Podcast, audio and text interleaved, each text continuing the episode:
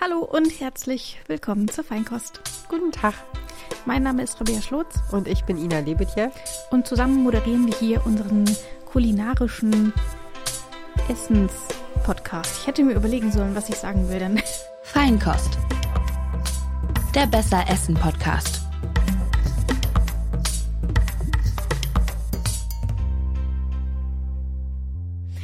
Wir beschäftigen uns heute mit dem Thema Teig, denn unsere HörerInnen, also ihr, habt darüber abgestimmt auf Instagram. Und ähm, wer jetzt schon mal wieder auf Instagram war, hat vielleicht gesehen, dass wir einen, ein neues Abstimmverhalten haben.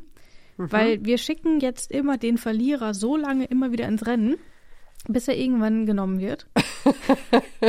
Weil wir irgendwie Wir so, arbeiten viel für die Tonne. genau, wir haben uns irgendwie überlegt, wollen wir wirklich so Themen vorbereiten und erarbeiten und uns überlegen, was wir dazu sagen wollen, nur damit wir die Hälfte davon einfach nicht machen. Und dann haben wir gesagt, nein, so geht es nicht. Und deswegen ähm, habt ihr beim letzten Mal über Teig versus Reis abgestimmt. Und wenn ihr jetzt diesen Podcast hört, dann wurde schon über ähm, Reis versus Bärlauch abgestimmt. Und als ich das letzte Mal geguckt habe, war der Bärlauch auch vorne.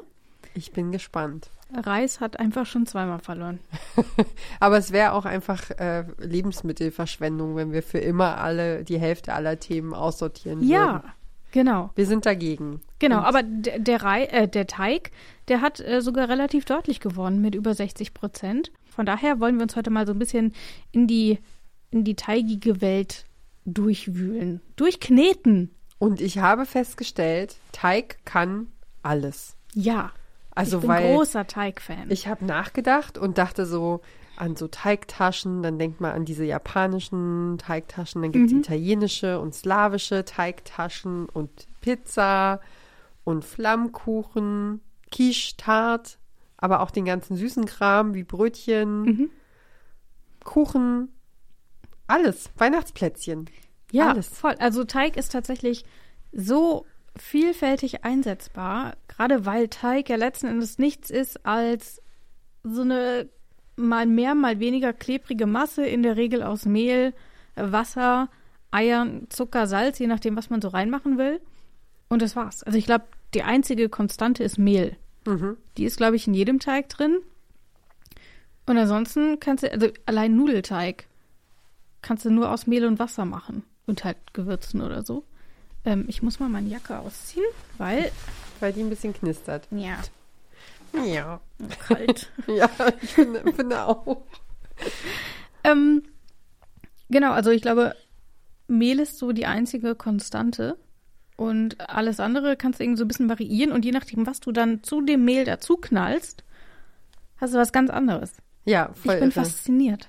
Und es ist auch, ich finde, ich habe so ein bisschen darüber nachgedacht und es ist ja auch irgendwie so ein Inbegriff von Liebe, oder? So, äh, Ja, ich habe dir was gebacken oder genau. guck mal, ich habe dir hier einen Muffin mitgebracht oder so. Ist immer irgendwie nett. Also ich kenne wirklich niemanden, der sagt, hier, irgendwas aus Teig, ich hasse dich voll. Gibt's nicht. Genau. Ja. Und deswegen, also gibt es irgendwas, was du mit Teig verbindest? Hast du irgendeine coole Erinnerung, äh, Kindheitserinnerung oder so?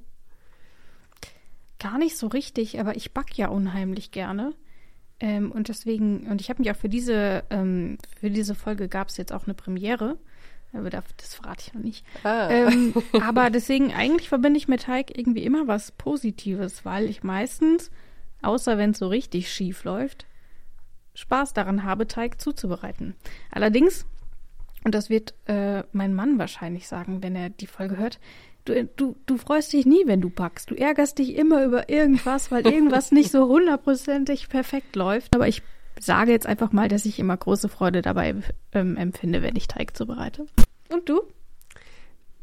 Ich habe, ähm, also ich freue mich eigentlich darüber, dass ich in den vergangenen Jahren ganz schön viel gelernt habe äh, im, in Bezug auf Teig, weil ich irgendwie immer dachte, das ist alles total schwierig und man muss, nimmt eben so Fertigteig oder so. Also ich habe das nicht, nicht bewusst gemacht, so im, in den Studienjahren irgendwie, dass ich Fertigteig gekauft habe. Aber wenn man dann mal einen Flammkuchen gemacht hat oder eine oder eine Pizza äh, backen wollte, dann, dann doch eher wahrscheinlich so die schnelle, einfache Lösung aus dem Supermarkt. Und irgendwann ging mir eben das Licht auf, dass das ganz leicht alleine zu Hause auch super schnell machbar ist und Ja. dass ich eigentlich veräppelt werde, wenn ich, äh, wenn ich sowas aus dem Kühlregal mitnehme. Ähm, und dafür bin ich super dankbar, dass, ähm, dass man eben das ganz einfach und schnell selber machen kann und dass das gar nicht kompliziert ist und dass man dafür auch nicht irgendwie besonders gut sein muss. Das ist so die Message an alle. Und ich finde es halt irgendwie auch ganz cool, weil Teig ja wirklich, also ich kann mir nicht vorstellen, dass es, und ich habe es jetzt nicht nachgeguckt, muss ich beschämenderweise zugeben, dass es irgendwas an Zubereitungsarten gibt, wo man mehr als eine Zutat zusammen macht, das älter ist als der Teig. Also Brotleibe und so, also irgendwie so Mehl, so ein bisschen auf, auf Weizen rumkloppen und dann Wasser draufkippen. Fertig. Kann ich mir vorstellen, hat man irgendwie schon sehr früh gemacht und dafür ähm, sind wir echt weit gekommen. Also allein auf die Idee zu kommen sagen, hm, vielleicht, da kippe ich jetzt mal, weiß ich nicht, ein Ei dran, mal gucken, was passiert, finde ich immer wunderschön. äh, wenn man sich so überlegt, wie so ganz alltägliche Dinge, die wir heute regelmäßig zubereiten, dass dort irgendeiner mal auf die Idee gekommen sein muss, oh, das ist doch eine gute Idee, Mehl äh, mit Ei zusammen zu punchen. Mm. Und rausgekommen ist wahrscheinlich ein super leckeres Brot oder so. Also finde ich ganz, äh, finde ich, äh, bin ich begeistert von. Ja, ich auch. Genau. Also wir sind äh, heute wieder auf der gleichen Seite, wir beide. Das ist äh, Ja. passiert selten. Aber wie gesagt, ich glaube, es gibt niemanden, der Teig nicht mag. Also, Hoffentlich. hoff, was muss das für ein Mensch sein, der was gegen Teig hat? Naja, vielleicht, äh, vielleicht eine Unverträglichkeit. So für, äh, also Ja, okay. Vielleicht. Kann man glutenfreies Mehl nehmen, zum Beispiel. Hm. Naja. Wir haben uns so ein bisschen aufgeteilt und haben uns so ein paar Teige mitgebracht, weil wir haben ja schon gesagt, Teig ist so unfassbar vielfältig einsetzbar und wird immer so unterschiedlich zubereitet, obwohl es letzten Endes immer irgendwie eine punchige Pansche ist. ähm, matschige Pansche. Matschige Pansche, genau. ähm, was hast du denn mitgebracht? Vielleicht fangen wir erstmal an. Ich habe dir äh, das Thema Quarkölteig mitgebracht. Und ich habe keine Ahnung, was es ist. Ich, ich kann mir vorstellen, dass das ist so, dass man da Quark und Öl drin verwendet, aber ich habe das noch nie gehört und ich habe das auch noch nie zubereitet. Erleuchte mich und äh, vielleicht auch den einen oder anderen Hörer oder die Hörerin. Ja, ähm, also Quarköl, sagte auch schon der Name. Man nimmt Quark, man nimmt Öl, Ei, Mehl. Das ist der, die Grundlage, das Grundrezept. Und das ist ein Knetteig, ähm, den man auch so für, für feine Backwaren verwendet. Also kann man sowohl mit Zucker zubereiten für süße Teilchen als auch herzhaft. Ähm, und das ist eben eine schnelle Alternative zum Hefeteig, weil er sich ganz genauso verarbeiten lässt wie Hefeteig. Also ist vor allen Dingen natürlich für Leute, die keinen Hefeteig vertragen können ähm, oder die den Geschmack von Hefe nicht mögen. Das Schöne daran ist, ähm, der ist total unterschätzt, weil er einfach super leicht gelingt und das so ein richtiger Einsteigerteig ist. Also ja, den ähm, da packt man eben die Zu Grundzutaten zusammen und dann äh, knetet man es durch und dann ist der fertig und man kann ihn verwenden. Und ich habe zum Beispiel äh, ein Rezept, das werden wir natürlich im Onliner verlinken, ähm, für Apfelküchlein. Also da nimmt man Quark, Rapsöl, ein bisschen Vanillezucker oder eine Vanilleschote, wenn man hat, äh, Zucker, Mehl, Backpulver und dann wird das Ganze zu Teig verarbeitet und dann kommen irgendwie drei große, zwei oder drei große Äpfel rein, also die man, die man klein schneidet und dann werden das so Apfelbällchen, so wie Quarkbällchen, so ein bisschen schmecken die dann, die kann man, wenn man, wenn man ganz hart ist, kann man die noch in Zucker-Zimt-Mischung wälzen, dann äh, knacken die auch noch. Ja, also äh, ist auf Hast du jeden mir jetzt Fall, aber nicht mitgebracht. habe ich dir jetzt nicht mitgebracht. Wir leben ja in sehr aufregenden Zeiten und ähm, nein, habe ich nicht geschafft. Ich vergebe dir. Danke. Ähm, aber ich bin gerade über was gestolpert, worüber ich mir ehrlich gesagt noch auch noch nie Gedanken gemacht habe. Du meintest gerade, weil einem Hefe nicht schmeckt. ja. gibt's. Schmeckt Hefe nach irgendwas? Ja, also ich finde man, also klar, wenn du ein Hefeteig isst, dann weißt du, das ist ein Hefeteig, denke ich. Also also ich habe tatsächlich jemanden in der Familie, der keine Hefe verträgt. Ja. Und äh, wo wir äh, gucken, versuchen zu gucken, dass wir nicht einen Hefeteig backen, wenn, äh, wenn mal sonntags irgendwie was ansteht. Und da ist das tatsächlich eine gute Alternative. Und du hast halt wirklich dieses Problem nicht, dass der gehen muss und Zeit braucht. Ja. Und geht ganz flott. Das ist nämlich tatsächlich so beim Hefeteig, finde ich. Also, weil du vorhin den Pizzateig aus der, aus der Kühlung angesprochen hast. Habe ich auch jahrelang gemacht, einfach weil Hefeteig so nervig ist. Weil er immer gehen muss. Und dann muss man das immer irgendwie im Idealfall schon einen Tag vorher vorbereiten und so. Finde ich ist dann wieder so ein, so ein kleiner Spaßkiller, wenn man einfach nur Lust auf eine Pizza oder so hat.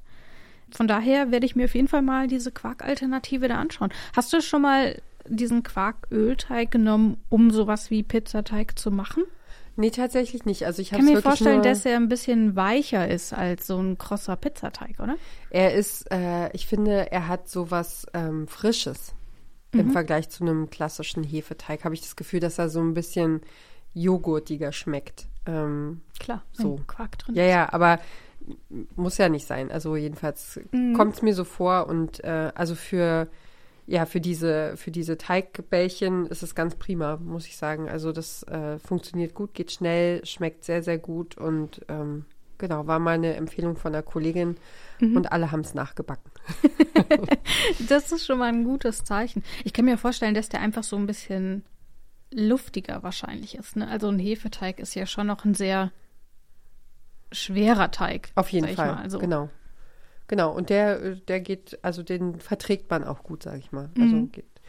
Genau. Und, ähm, und Hefeteig habe ich mir tatsächlich zum allerersten Mal auch mal so ein bisschen angeguckt, wie, wie man den eigentlich macht. Mhm. Und der ist ja, also der ist ja auch sehr, sehr vielseitig. Also ich kenne Hefegebäck ähm, tatsächlich aus der Küche meiner Kindheit. Also sowohl herzhaft, äh, so als Piroggen, also Piraschki mit Hackfleisch gefüllt oder mit Pilzen und Kartoffeln Mm, gefüllt.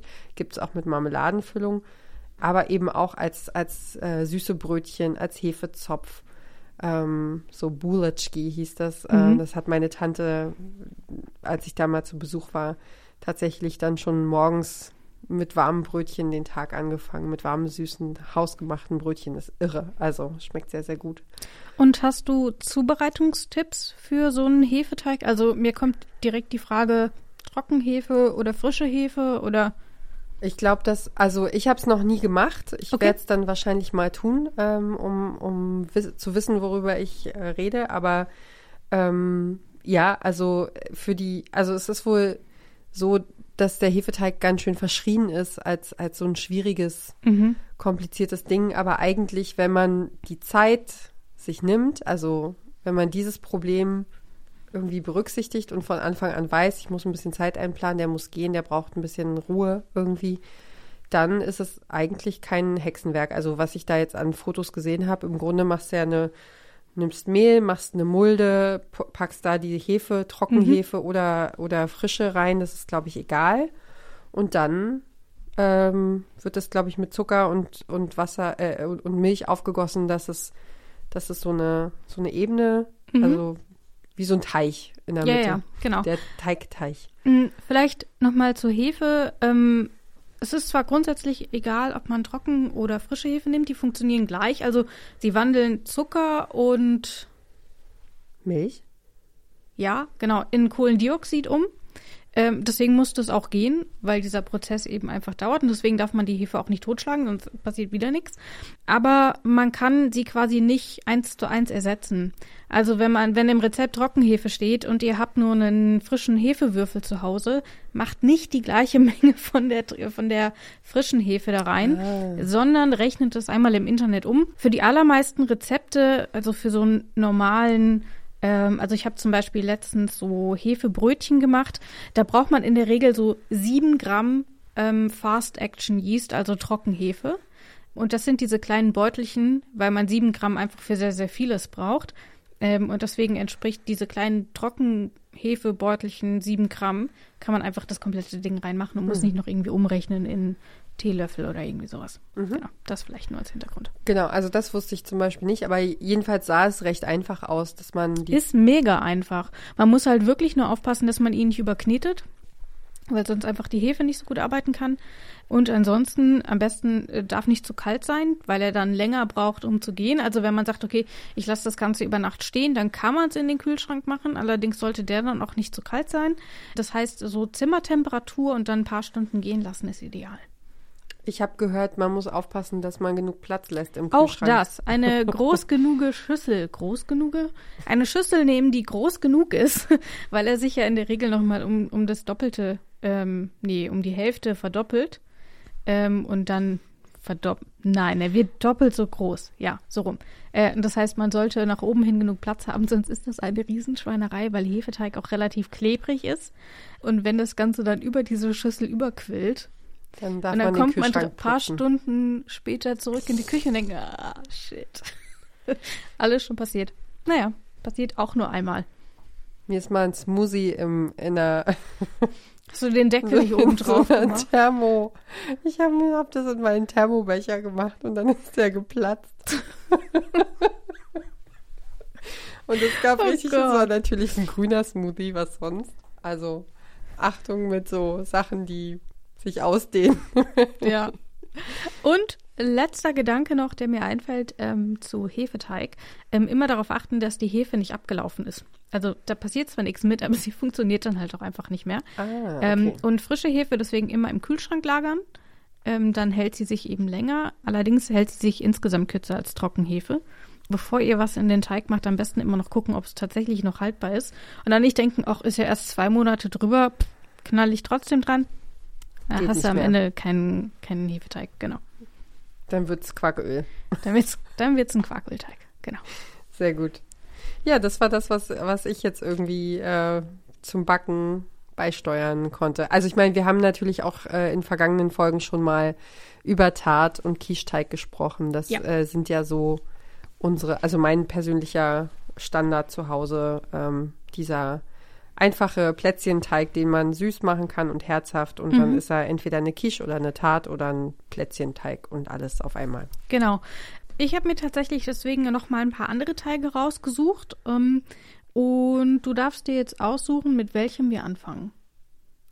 Dann würde ich, glaube ich, mit der Königsklasse anfangen, ähm, die mir so viel Ehrfurcht einflößt. Weißt du, welcher das sein könnte? Kann eigentlich nur ein Blätterteig sein. genau. So, Genau. Das ist irgendwie die, die dreistöckige Hochzeitstorte unter den Teigen. Also da würde ich mich, glaube ich, nicht rantrauen. Ich habe es tatsächlich gemacht. Das ist meine Premiere. Ich habe noch nie selber ähm, Blätterteig gemacht und habe mich heute Morgen in Was die Küche sonst? gestellt ähm, und habe auch mal das Mikro mitlaufen lassen. Man hört gerade schon so im Hintergrund, ähm, was da so los war. Und man, wenn du mich anguckst, man sieht es auch noch so ein bisschen. Ich habe überall noch so ein bisschen äh, äh, so, äh, so Mehlflecken, auf dem Pulli. Pulli. Genau. Ähm, von daher kommt der frisch aus der Küche, liegt jetzt aktuell noch im Kühlschrank. Das heißt, der ist noch nicht ganz fertig. Aber ich war überrascht, wie leicht es geht. Okay. Denn im Grunde macht man für den ähm, Blätterteig, ähm, nimmt man nur weiche Butter mit Mehl verrühren und kaltem Wasser. Es muss wirklich kaltes Wasser sein. Das wird dann nach und nach das kalte Wasser eingefüllt. Dann kriegt man so eine Teigmasse, die ist nicht relativ klebrig, die ist eigentlich relativ fest. Legst du zusammen ähm, in so eine Kugel, packst sie in Klarsichtfolie 30 Minuten in den Kühlschrank. Und in der Zwischenzeit machst du die Ziehbutter. Das ist quasi diese Butter. Also Blätterteig ist ja quasi ein Teig, der aus ganz, ganz vielen buttrigen Schichten besteht. Deswegen so Blätter, weil er so aufblättert. Und Im, Im Französischen heißt das, äh, die, die, Millefeuille sind die 1000 Blätter. Ja, Das fand ich so schön. Also es so ist ja auch schön. so, es gibt nämlich auch so einen so Puddingkuchen aus Blätterteig, der Mhm. dann, wo man wirklich sehen kann, dass da Dutzende Schichten Ja. gefühlt äh, übereinander liegen und deswegen bin ich wahrscheinlich auch so so klein mit Hut vor den Blättern. Deswegen bin ich auch die ganze Zeit, ich mich nicht rangetraut, weil ich dachte, oh Gott, das ist bestimmt mega der Aufwand und so. Fun Fact, ist es überhaupt nicht. Also, Okay. Ziehbutter zubereiten. Ziehbutter ist im Grunde nichts anderes als sehr kalte Butter, die man mit den Händen, und zwar im Idealfall mit kalten Händen, damit sie nicht so weich wird, mit ähm, deutlich weniger Mehl vermischt. Also ich glaube, ich habe jetzt 250 Gramm Butter auf 40 Gramm Mehl genommen. Und das äh, knetest du dann halt so mit, mit den Händen durch. Dann rollst du es ein bisschen aus, damit du halt ungefähr dann die Form hast, die du die Hälfte deines, äh, deines Teiges dann hast. dann rollst du das eben auf diese Fläche auf, packst das auch in den Kühlschrank, bis dein Teig gut durchgezogen ist. Dann rollst du den Teig auf und da packst du dann deine wieder erkaltete und feste Butter so drauf und klappst es einmal zu. Und dann geht's rollen los. Und dann rollst du das aus, dann klappst du es zusammen, dann rollst du es wieder aus, dann muss er mal eben 15 Minuten durchziehen und kühlen, dann klappst du es wieder, dann rollst du es wieder aus und dadurch faltest du eben diese ganz, ganz vielen Schichten mit dieser Butter. Und äh, da entstehen dann halt eben, weil du halt immer doppelt schlägst, rollst, doppelt schlägst, ganz, ganz viele Schichten. Und das muss dann nochmal in den Kühlschrank. Immer wieder acht, darauf achten, dass die Butter nicht zu warm wird. Es sollte nicht wärmer als ähm, Zimmertemperatur sein. Also wenn man irgendwie direkt neben der ähm, Heizung kocht, ähm, würde ich nicht empfehlen. Einfach weil er ähm, backt, ausrollt, sowas. Ähm, weil die Butter sonst zu weich wird. Und wenn man schon mal versucht hat, weiche Butter aufzurollen, funktioniert natürlich nicht. Ähm, deswegen da immer darauf achten, dass es nicht ganz so warm ist. Und dann immer zwischen dem Falten, also das heißt auch Turieren, also diesen Blätterteig falten, das ist Turieren, immer wieder abdecken, kühlen, weiter geht's. Und das machst du halt ein paar Mal, bis du halt ausreichend Schichten hast und dann war's das auch schon. Und das heißt, das Basisrezept ist mega einfach und letzten Endes ist die Zubereitungsart auch super einfach, weil Teig falten und drüberrollern kriegen wir, glaube ich, alle hin. Kriegen wir alle hin, aber man muss die Menschen, denen man Blätterteig selber macht, auch ganz lieb haben. So. Das ist schon viel Arbeit, oder nicht? Dachte ich auch, aber dadurch, also man macht den Teig, dann geht der eine halbe Stunde, liegt er im Kühlschrank und kühlt durch. Und dann musst du wirklich, also ja, du brauchst einen längeren Zeitraum, bis du das ein paar Mal gemacht hast, aber der Vorgang selber, den du aktiv arbeiten musst, der ist so gering, weil du faltest es, rollst es, abgedeckt, kühlen. 15 Minuten später nochmal. 15 Minuten später nochmal. Also du kannst zwischendrin ganz, ganz viele andere Sachen machen. Und deswegen ist es tatsächlich gar nicht so viel Aufwand, wie ich es mir selber vorgestellt habe. Und da wären wir dann auch vielleicht schon direkt beim Gruß aus der Küche.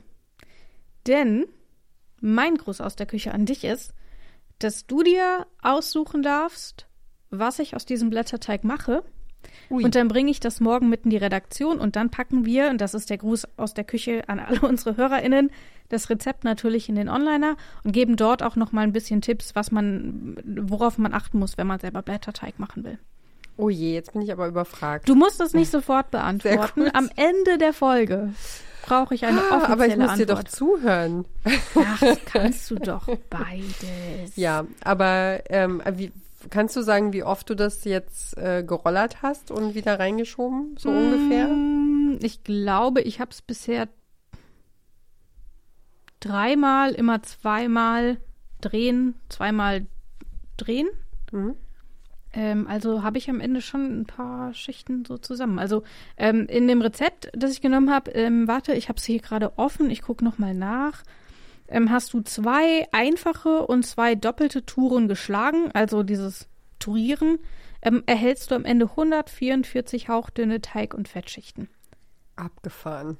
Genau, also ähm, dadurch, dass du beim ersten Mal die Butter so einrollerst in den zusammengeklappten Teig. Und klar, wenn, dann ist der überall, diese, diese buttrige Schicht. Und wenn du es dann halt immer wieder klappst, dann entstehen halt immer mehr Schichten. Also es ist wirklich eine clevere Idee, so einen fluffigen und gleichzeitig krossen und immer leckeren Teig zu machen. Also ich glaube, es gibt wenige Teige, die mich so sehr begeistern wie Blätterteig, weil sie immer so Blätterteigteilchen oder so, Hat aber auch einen riesen Haken, ne? Man muss den Blätterteig machen, oder? Nee, man, ich finde, es ist, äh, ist ja schon sehr anspruchsvoll für die Galle. So, der ist ja sehr, äh, sehr fettig einfach. Wenn du sagst gerade 250 Gramm Butter, Das ist tatsächlich das einzige Problem beim selbermachen von sowas, dass man dann plötzlich merkt, wie viel Zeug da drin ist. Also, uh. Aber egal, ich werde ihn ähm, trotzdem morgen mitbringen und dann teilen wir uns den auf. Kriegt jeder nur 125 Gramm Butter. großartig. Genau. Also grundsätzlich ist auf Temperatur achten, genug Ruhezeiten gönnen, damit das Ganze auch arbeiten kann, nicht überhasten und immer zwischendrin mehlen, damit das Ganze auch noch gut streichbar bleibt. Das ist es eigentlich, was den Blätterteig ausmacht. Gar nicht so schwer. Cool. Wieder was gelernt. Wieder was gelernt. Ich auch. Deswegen, aber, aber ich muss sagen, die Küche sieht danach aus wie Sau. ja, gut, muss auch sein, ne? Ja, genau. Muss man halt dann wieder aufräumen. Aber wem das alles zu viel ist, der kann den natürlich auch einfach kaufen. Dadurch, dass es so einfache Zutaten sind, kann da auch beim Gekauften nicht so super viel schief gehen. Genau. Was haben wir denn noch so auf der Uhr? Genau, ich habe noch mitgebracht ähm, den Nudelteig. Mhm. Können wir darüber sprechen? Zum Beispiel ähm, mit Ei oder ohne. Mhm. Äh, dann habe ich den Biskuitteig noch mitgebracht. Auch hier äh, scheiden sich die Geister an den Eiern. Gibt es auch unterschiedliche Zubereitungsformen. Ähm, und dann habe ich noch den Brandteig mitgebracht. Ähm, das ist mein, mein Erzfeind. Ich habe ihn schon mehrfach versucht zu machen und ähm, er hat immer nicht so richtig hingehauen. Genau, ich wollte ihn für diese Sendung auch noch vorbereiten. Allerdings war das dann eben mit dem permanenten Klappen, Halten Rollen. und- genau, habe ich es dann nicht. leider zeitlich nicht mehr geschafft. Aber ich bin irgendwie auch so ein bisschen froh, dass ich es nicht machen musste. Weil ich wirklich, ich glaube, ich, ich glaube, ich hätte es wieder nicht hingekriegt. Aber ich kann super gut Tipps geben, wie das andere Leute besser machen können. Was daher- ist denn eigentlich Brandteig? Ich ähm, habe da überhaupt keine Vorstellung oder beziehungsweise wahrscheinlich eine völlig falsche, weil ich jetzt irgendwie so einen verbrannten Teig vor mir sehe. Ganz so ist es nicht, aber tatsächlich wird dieser Teig abgebrannt, so nennt man das, also dieses Abbrennen. Ähm, denn das Ganze funktioniert so, dass man Wasser, Butter, Salz und Zucker erwärmt in einem Topf und in diese äh, flüssige Masse arbeitet man dann das Mehl ein. Also so ein bisschen wie eine süße Mehlschwitze, Ich wollte man gerade sagen, denn das so will. klingt so ein bisschen nach Hollandaise oder so. Genau, und dort, aber natürlich ist das Verhältnis ganz, ganz anders, weswegen eine teigige Masse entsteht. Und anschließend werden dann eben die Eier auf diese abgebrannte Teigmasse gemacht und dadurch entsteht eben diese besondere Form beim, ähm, beim Brandteig. Also es ist nicht verbrannt, aber abgebrannt, so nennt man es. Und wofür benutzt man den? Also das ist mir noch nie begegnet so Für. Eclairs zum Beispiel oder für Windbeutel. Ah, okay. Das ist Brandteig. Mm. Oder für Churros, ich weiß nicht, ob du die kennst, diese, das ist frittierter Brandteig, eine, ähm, ich glaube, eine mexikanische oder spanische Spezialität, sehr, sehr lecker mit, wird dann so in Zimt, Zucker gerollt oder mit Schokoladensauce und so. Also das ist alles Brandteig und der eignet sich eben besonders gut dafür, weil man ihn sehr gut spritzen kann. Also eine Eclairs muss man ja spritzen, den, äh, ähm, den, ähm, Beutel, Windbeutel, spritzt man ja auch. Und durch diese Konsistenz, die dieser Teig hat, nämlich relativ fest, aber trotzdem nicht, also aber trotzdem zäh genug, dass man ihn schön durch eine Formen Spritztülle. und so, ne? Genau, also nicht mit der Hand. Da würdest du, glaube ich, kläglich scheitern, aber alles, was du so aus einer Spritztülle machst, ähm, funktioniert der ganz wunderbar. Ähm, und hat dadurch eben auch eine sehr, sehr schöne Farbe. Also der hat so eine ganz, ganz goldene Farbe und nimmt dann eben auch durch das Backen nochmal so eine leichte Bräune an. Und dadurch sieht das irgendwie immer frisch und luftig aus. Und der Vorteil ist dann eben, dass er eine relativ knusprige Außenschicht hat. Jeder, der schon mal in so, in so einen Eclair gebissen hat, ähm, kennt diesen ganz, ganz, ganz, ganz, ganz, ganz dünne Schicht, die fest ist. Und dann kommt einfach nur weich und lecker und wohlig. Ähm, und das macht eben diesen Brandteig aus. Cool, das wusste ich gar nicht, dass, äh, was das ist. Genau, genau. Genau, und bei mir scheitert es eben tatsächlich immer an diesen Eiern. Also bei mir wird der nicht fest genug. Ähm, und ich habe es jetzt schon mehrfach probiert und ich werde mich auch auf jeden Fall noch mal dran setzen, denn äh, zunächst erscheint diese Folge ja bei Apple Podcasts. Dort könnt ihr diesen Podcast immer eine Woche früher hören als überall sonst. Aber wenn er dann tatsächlich überall sonst erschienen ist, Pfadfinder Ehrenwort, habe ich noch mal einen Brandteig gemacht und werde im Artikel auf detektor.fm berichten, wie es gelaufen ist und kann dann vielleicht auch noch mal ein paar mehr, Top, äh, ein paar mehr Tipps geben. Ähm, Genau, aber grundsätzlich ist es so, dass der Teig relativ schnell geht. Also dieses Abbrennen im, Teig, äh, im Kochtopf dauert ungefähr eine Minute. Das heißt, das sollte man auch hier nicht überrühren. Ähm, und dann verquirlt man eben die Eier und kippt die eben nach und nach dazu. Und dann entsteht eben so ein cremiger Teig. Ja, das Verrückt. ist es eigentlich. Ja. Aber man braucht halt, wenn man was damit machen will, eine Spritztülle. Ähm, das sollte man natürlich nicht vergessen. Weil sonst ich hast du einfach so eine richtig Haushalt matschige. Ja, weil sonst sieht es, glaube ich, richtig, richtig hässlich aus, was man damit machen kann. Äh, ich erinnere mich tatsächlich an so, äh, an so einen Churros-Stand, ähm, den ich mal mit So den lecker. Kindern aufgesucht habe. Äh, und das war wirklich sehr, sehr gut. Also Ja. diese goldgelben Stäbchen, das habe ich jetzt sehr vor Augen gehabt. Mhm. Genau, also wenn man sowas machen will, ist auf jeden Fall immer ganz wichtig, dass man den Teig vorher gefriert. Weil damit man nicht diesen flüssigen, labberigen äh, Teig dort äh, ins Fett packt. Äh, deswegen, wenn man wirklich die Form behalten will, am besten einmal frieren und dann backen. Ähm, und wenn man sich aber nicht fürs Frittieren entscheidet, sondern tatsächlich für den Ofen, dann auf gar keinen Fall die Tür öffnen, weil sonst macht Ist so ein bisschen das, das Soufflé unter den Teigen. Genau, also ähnlich wie beim Biskuitteig, da darf man ja auch auf gar keinen Fall die Tür öffnen. Auch, auch wenn äh, man immer so ein bisschen, oh, ich gucke nur ganz kurz, aber dann, dann ist vorbei. Und das ist eben beim Brandteig genauso. Deswegen sollte man auch das berücksichtigen. Also wirklich nur was für Geduldige oder jene, die geduldig sein wollen. Ich habe ich hab tatsächlich gerade vor Augen, äh, ein lieber ehemaliger Kollege von mir hat neulich so eine Vorstellung, also hat ein Bild gepostet, wie das äh, die Biskuitrolle, die er backen wollte, irgendwie aussehen soll. Und dann hat er ein Bild gepostet davon, wie sie tatsächlich aussah. Und es war herzallerliebst. Also ein großer Unterschied. Oder zwischen herzzerreißend auch. Naja, beides irgendwie. Also ich fand es, äh, ich fand es erstmal mega cool, dass er backt äh, und das ist ja erstmal die Hauptsache. Ja. Ähm, und ich fand das total charmant, dass er das äh, gezeigt hat, wie, wie schwierig das ist, wirklich eine perfekte Biskuitrolle hinzubekommen. Und da sind wir ja auch schon beim dritten Teig, den ich mitgebracht habe. Stimmt. Biskuit. Oh. Wie stehst du zu Biskuitteig? Das weiß ich noch gar nicht genau. Also ähm, ich glaube, dass er ganz, äh, ganz lecker und fluffig ist. So. Also ich habe ihn aber noch nie gemacht und ich weiß, wüsste jetzt nicht, ob ich das gut hinbekommen würde. So. Okay, dann schauen wir uns das Ganze doch mal ein bisschen genauer an. Ähm, grundsätzlich ist es so, Biskuitteig besteht in der Regel aus Eiern und Mehl und ein bisschen Zucker. Das war's eigentlich. Tatsächlich, ähm, so basic die Zutaten auch sind, ähm, umso schwieriger, sage ich mal, ist aber tatsächlich die Zubereitung, weil man auf einige Dinge achten muss. Also zum einen gibt es erstmal einen Streit darüber, ob man den Biskuitteig mit ganzen Eiern oder mit getrennten Eiern anfertigt. Vielleicht ganz kurz, also wenn man die Eier trennt, dann ähm, schlägt man das Eiweiß auf und vermengt dann die Mehl-Eigelb-Zuckermasse mit dem, mit, dem Ei, äh, mit dem Eiweiß und hebt es wirklich nur noch ganz vorsichtig unter. Also hier direkt Tipp Nummer eins, Mehl, egal wie rum man es macht, auf keinen Fall unterrühren, sondern wirklich nur leicht unterheben. Was lachst du?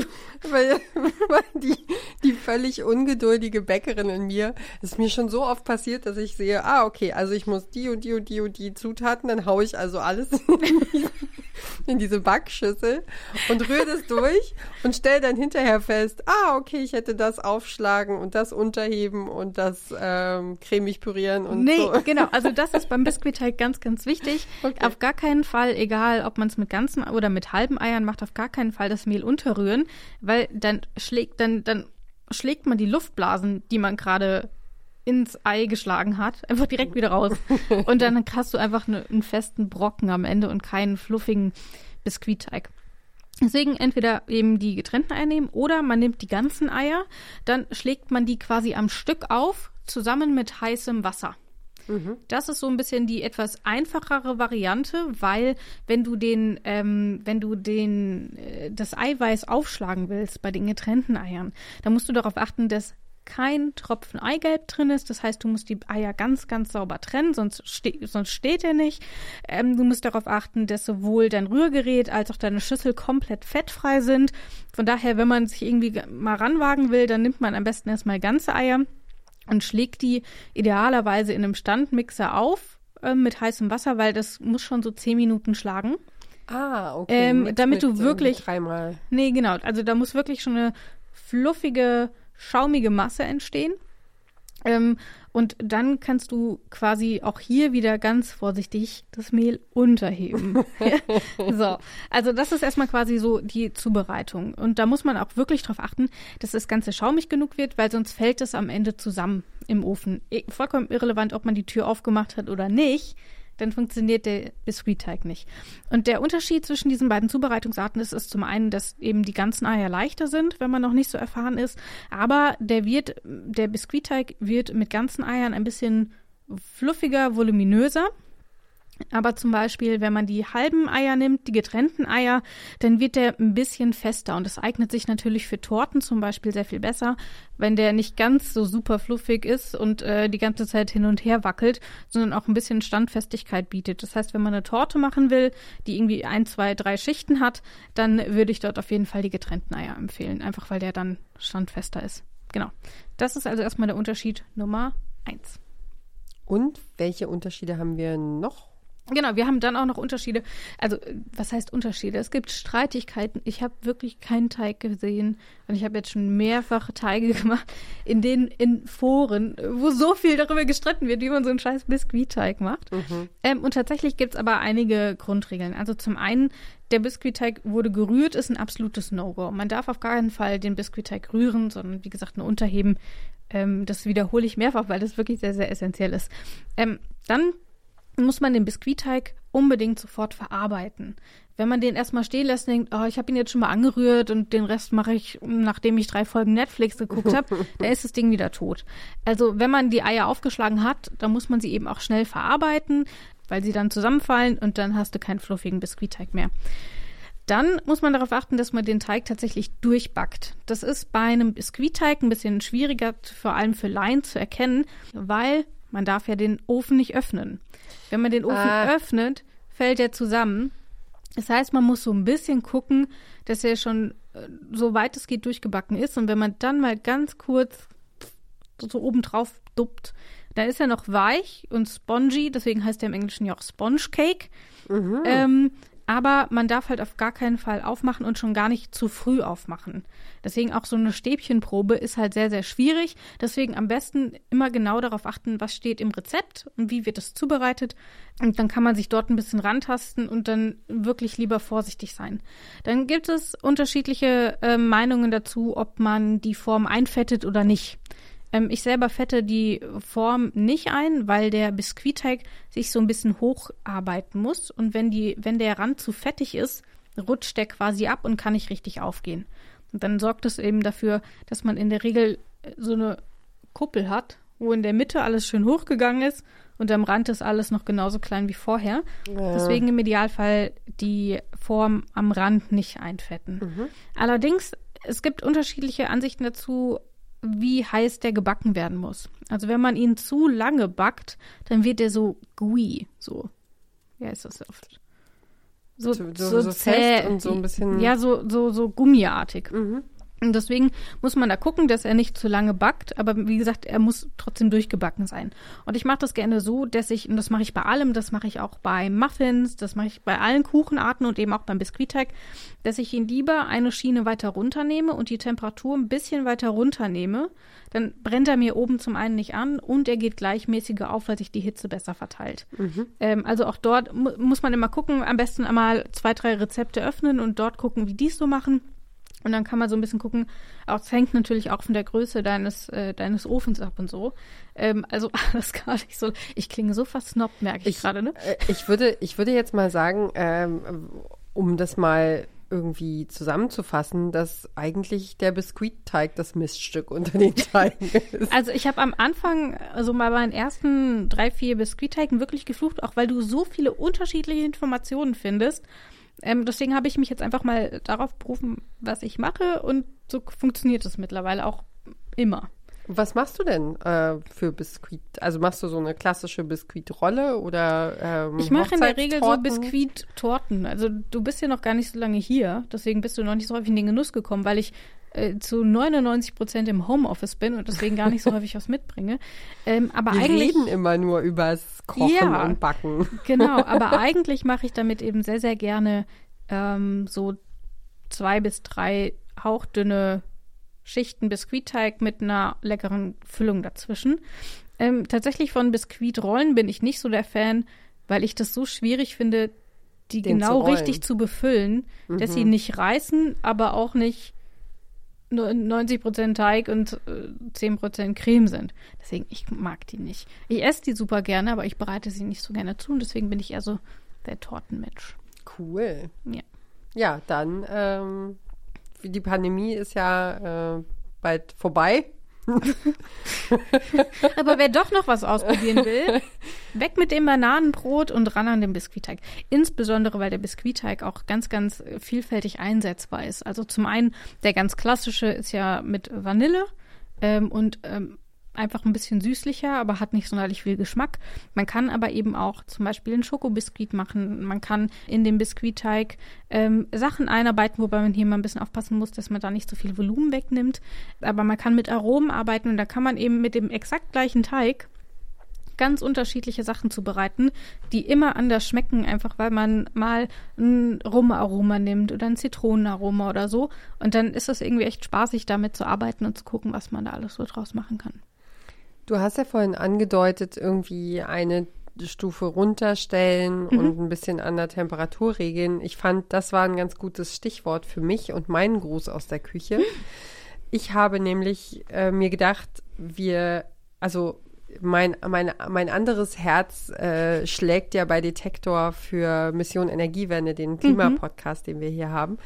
Und ähm, in gewisser Weise kommen die beiden Herzen ja immer mal zusammen und übereinander, wenn es äh, um, um Essen und Kochen und Backen geht, weil es geht ja um die Art und Weise, wie wir, wie wir uns im Alltag verhalten und dazu gehört ja auch, wie wir Energie nutzen.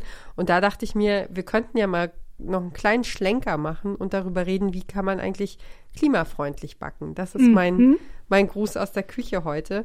Und zwar ist es ja so, wir gucken ins Rezept und machen das dann einfach oder haben es von, von unserer Eltern- oder Großelterngeneration gelernt und so, so wird es gemacht und es wird nie wieder hinterfragt. Und ähm, ich fand es ganz interessant, weil mich das auch so auf so, ein, auf so eine andere Schiene gebracht hat, ähm, zu überlegen, ach so, Vorheizen brauche ich eigentlich gar nicht, weil das gar nicht, also die heutigen der heutige Herd das überhaupt nicht mehr nötig hat, vorzuheizen. Also so, es gibt so ein paar Techniken oder so ein paar kleine Kniffe, mit denen man Energie sparen könnte, die wir uns aber wahrscheinlich einfach nicht mehr bewusst machen, weil, weil wir einfach so backen, wie wir es gelernt haben. Wobei ich da tatsächlich ähm, kurz die Gegenrede starten muss, denn zum Beispiel beim Biskuitteig würde ich auf jeden Fall trotzdem nach wie vor vorheizen, weil wenn der sich so langsam aufwärmt, kann das halt auch diesen diesen ähm, Aufgehprozess hemmen und dann geht er am Ende nicht mehr auf, weil er nicht zu, weil er nicht heiß genug war und vor allem nicht schnell genug heiß war. Das heißt, am besten dort immer so ein bisschen informieren. Tatsächlich bei vielen Dingen muss man das nicht machen. Ich bin auch einfach zu faul, den in den meisten Fällen vorzuheizen. Dann mache ich den einfach an, leg was rein und dann braucht er halt einfach kurz ein bisschen länger, bis die Pizza fertig ist oder so. Ähm, aber da am besten immer so ein bisschen gucken, was man machen will und was die Bedingungen sind, in denen der Teig am besten aufgeht.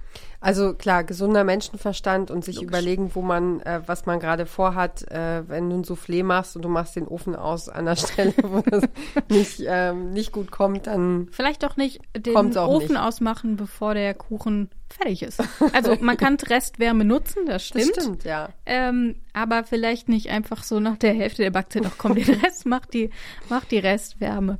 Ja, aber jedenfalls, äh, ich hatte gelesen, äh, beim Vorheizen können auch bis zu 20 Prozent Energie einfach irgendwie in der Küche landen und mhm. verloren gehen. Und äh, wenn das nicht gebraucht wird, also wenn du jetzt mein, meine Apfelküchlein mit dem Quarkölteig nimmst, dann äh, kannst du es vorheizen getrost sein lassen und es einfach, einfach machen. Mhm. So. Also alle Sachen, die jetzt nicht so wahnsinnig empfindlich sind und ne, die nicht irgendwie gestreichelt werden müssen, bis sie, äh, bis sie fertig gelungen sind, den, da kann man, glaube ich, einfach so ein paar Spartricks ähm, nutzen. Zum Beispiel auch ähm, Umluft statt Ober- und Unterhitze benutzen, mhm. damit man einfach die Temperatur vollständig ausnutzt und auch mehrere Bleche gleichzeitig backen kann, wenn es sich anbietet, bei mhm. Plätzchen zum Beispiel. Ja. Genau. Und, ähm, und natürlich ähm, machen auch die Zutaten den Unterschied. Also ähm, habe ich jetzt habe ich jetzt tierische Produkte, die mehr CO2 verbrauchen? Habe mhm. ich jetzt ähm, Bio-Butter oder konventionelle Butter und so, so, Also da kann man auf jeden Fall einfach auch noch mal ein bisschen irgendwie links und rechts gucken, was kann ich alles machen, um, um es ein bisschen klimafreundlicher zu gestalten, meinen Alltag in der Küche. Finde ich super spannend. Also falls irgendjemand mal eine gute Idee hat für zum Beispiel einen ähm, veganen Biskuitteig. Ich habe noch kein Rezept gefunden, das tatsächlich funktioniert. Ich habe mal so ein bisschen mit Aquafaba rumprobiert, also mit dieser Eiweißsuppe. Ähm, Ähm, war leider kein Erfolg, aber schreibt uns doch einfach an feinkost.detektor.fm. Ich würde mich auf jeden Fall freuen, dann können wir das irgendwie auch mal ausprobieren. Und da kommen wir dann tatsächlich zu meinem letzten Teig, nämlich zum Nudelteig. Und den kann man ja auch zum Beispiel vegan machen oder mit Eiern. Ähm, und dort vielleicht nur ganz kurz, weil wir jetzt auch schon ein bisschen über der Zeit sind, so 20 Minuten. Der Vorteil ist, wenn man es ohne Ei macht, ähm, es eignet sich das eben besonders gut für so Spaghetti oder alles, was so ein bisschen bissfester gegart wird. Wohingegen die Eier äh, tatsächlich so ein bisschen für gefüllte Nudeln irgendwie ganz gut sind, einfach weil sie dann so ein bisschen Das so ein bisschen klebriger sind. machen, ne? Genau, und wer noch keine Erfahrung mit Nudelteig hat, der kann auch erstmal die Ei-Variante nehmen, weil sich der Teig sehr viel leichter verarbeiten lässt. Also wer schon mal einen Teig gemacht hat, ähm, der nur aus Wasser und Mehl und ein bisschen Salz besteht oder wegen mir noch irgendwie Spinat oder so eingearbeitet. Also ich habe einen Nudelaufsatz für die KitchenAid ähm, und dort habe ich am Anfang ziemlich geflucht, einfach weil das so schnell so dünn wird und es reißt einfach alles. Du kannst nichts verwenden und musst alles fünfmal machen. Ähm, also wenn man sich dort rantasten will und sich vielleicht auch so eine Handnudelmaschine gekauft hat, wo man so an der Seite ähm, drehen muss, äh, dann kann man auf jeden Fall erstmal ein bisschen mit Ei experimentieren, aber klimafreundlicher ist es natürlich ohne ähm, und dann eben auch vegan und das funktioniert dann aber trotzdem ganz gut. Aber ich glaube, mein Tipp für Nudelteig wäre auf jeden Fall, wenn man das regelmäßig machen will, dann sollte man sich schon eine Nudelmaschine zulegen, einfach weil das mit dem Nudelholz zu machen, auch wenn es Nudelholz heißt, ist einfach unfassbar schwierig, bis man den wirklich so dünn hat, diesen Teig, wie man ihn tatsächlich braucht. Und das sind ja nur wenige Millimeter. Also Ja. für mich ist das, glaube ich, eine sympathische Kindheitserinnerung, dass meine Oma immer so dicke Nudeln gemacht hat. Die, Ja. Ja, das war, äh, also die hat sie frisch gemacht und die wurden dann auf dem Brett geschnitten Ja. und äh, genau, also wahrscheinlich genauso, wie du es nicht empfehlen würdest. Und für mich war das Aus aber nostalgischen Gründen waren die empfehle perfekt. ich das. Genau, Ja. sonst sonst nicht. Ja, genau. Genau, das war's.